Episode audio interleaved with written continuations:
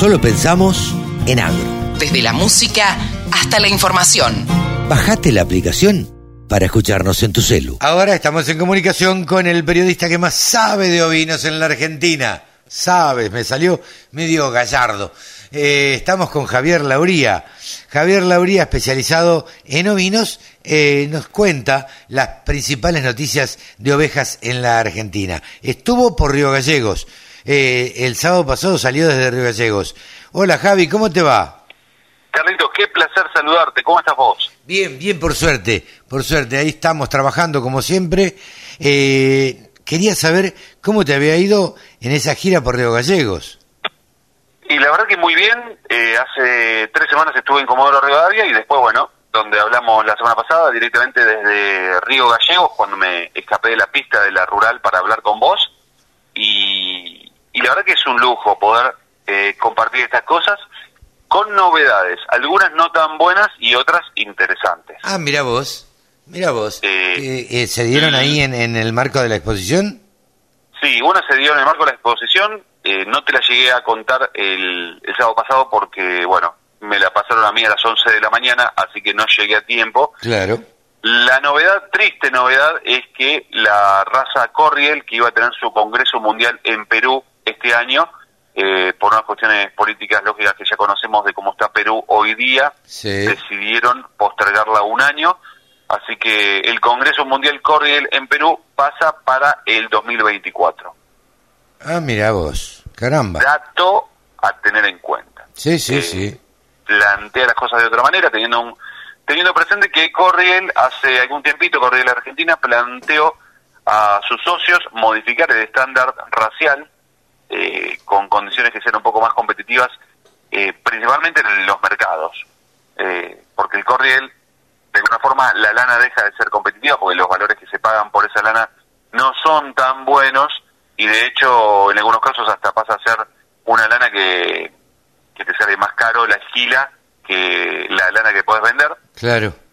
y la carne eh, buscar que el animal tenga otra otras condiciones eh, que cuando veas al animal sea un poco más profundo más largo que tenga más carne sobre los, las cuatro patas eh, entre otras cosas Eh, también buscar eh, mejorar la señalada con una cabeza más despejada todavía eh, la cabeza despejada pero la señalada la- el vínculo que tienen es que la madre Corriel, que si bien es súper rústica y súper madraza, que esté más atenta a sus corderos, que no se le vayan de vista cuando nacen, porque en Patagonia, donde está el principal stock del rodeo comercial de Corriel, eh, necesitan, como nacen al, a la intemperie los animales por lo general, eh, no pueden estar vigilando unas 20.000 madres, entonces para que aumente la cantidad de animales que llegan al momento de señalarlos, es decir, ponerle, a, la, ponerle la caravana, descolarlos y demás,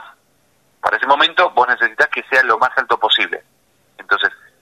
Para tener una buena señalada, previamente tenés que tener una buena aparición y, y llegar desde esa aparición a los siguientes tres meses para, para el destete y la señalada, así que es un trabajo importantísimo que tiene que hacer, y por eso la modificación del estándar, es decir, de acá al año próximo capaz que hay una leve mejora en función de la modificación del estándar racial de Corriel. Ajá. Eso para tener en cuenta. Mira vos, qué interesante esto. Y me decías, Este- ¿una buena y una mala o no? La, mm, la buena es ratificar, o sea, primero la pista estuvo plagada, plagada de, de animales, más de 350, 360 animales.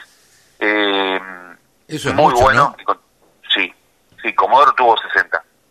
Imagínate. ¿Qué te parece? Eh, Ayacucho tuvo 575, Palermo estuvo rondando los 500 y pico, eh, y estamos hablando Palermo convoca a gran parte del país, Ayacucho convoca a muchos productores de la zona de unas 10 razas.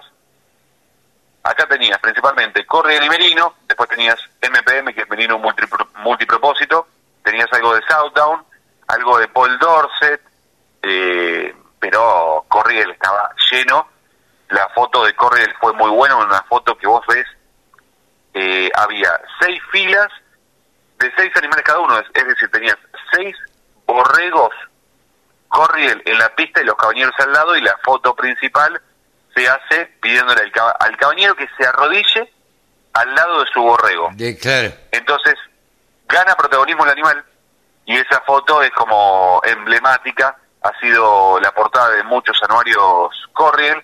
Eh, lo único malo en esta foto es que el sol estaba ya un poquito más abajo porque fue muy larga la tarde y había, o sea, el sol pegaba raro, pegaba distinto para sacar la foto. Es lo único, pero Sí, sí. igual es... Pero llamaba la atención eso, estaba está bien poner el hombre a la altura del animal.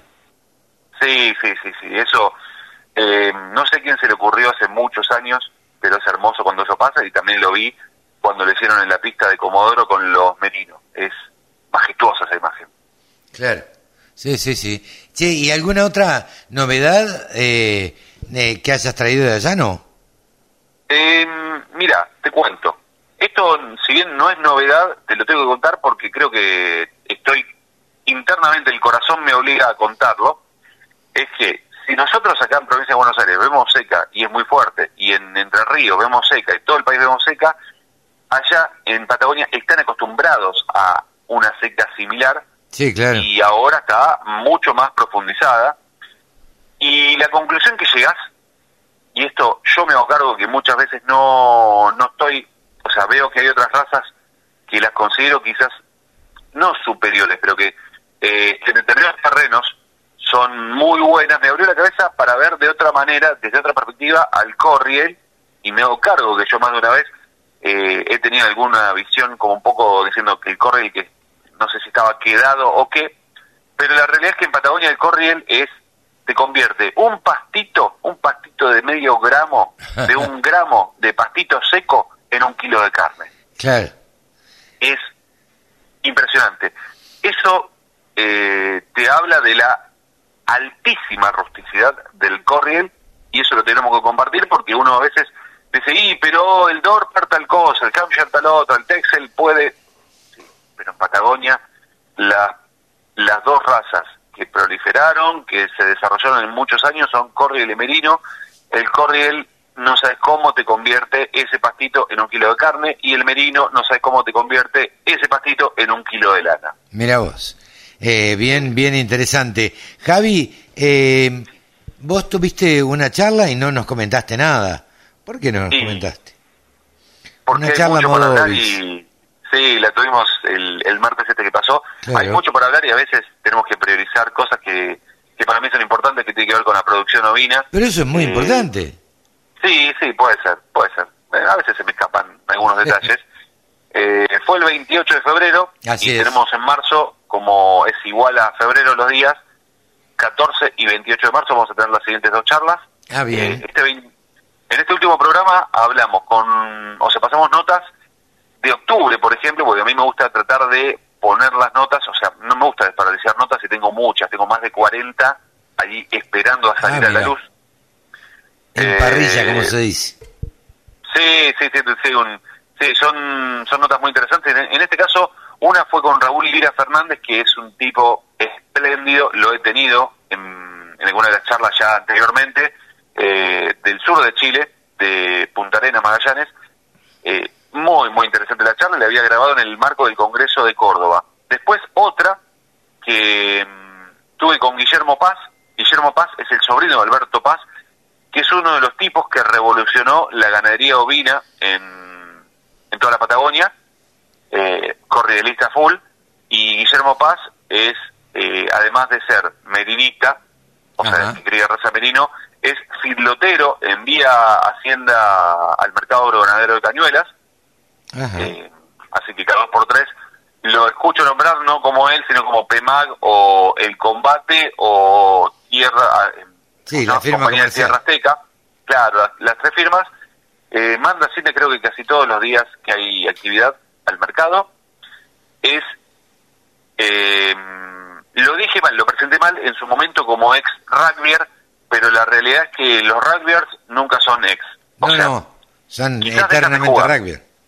Exactamente, quizás dejan de jugar, pero la mentalidad de un rugby es permanente y, y me- eh, escucharlo hablar me terminó de ratificar lo que lo que tenía como, como visión de, de la gente que practica rugby y es que juegan en equipo, piensan en equipo, se mueven en equipo. Sí, y claro. la charla que tuvimos con él fue Mirá que bien. Bueno, eh, seguiremos hablando de este y otros temas los próximos sábados. Eh, Claro que sí. Javi, eh, y nos vas contando sobre las charlas, ¿no? Por supuesto, hay mucho para compartir, Carlitos. Bien. Muchas gracias. ¿Nos despedimos hasta el próximo sábado? Exactamente. Buen sábado. Abrazo Bien. grande. Buen sábado. Javier Lauría ha pasado aquí por los micrófonos de la Radio del Campo. Escucha la radio del campo en tu celular. Bájate la aplicación. Es re fácil.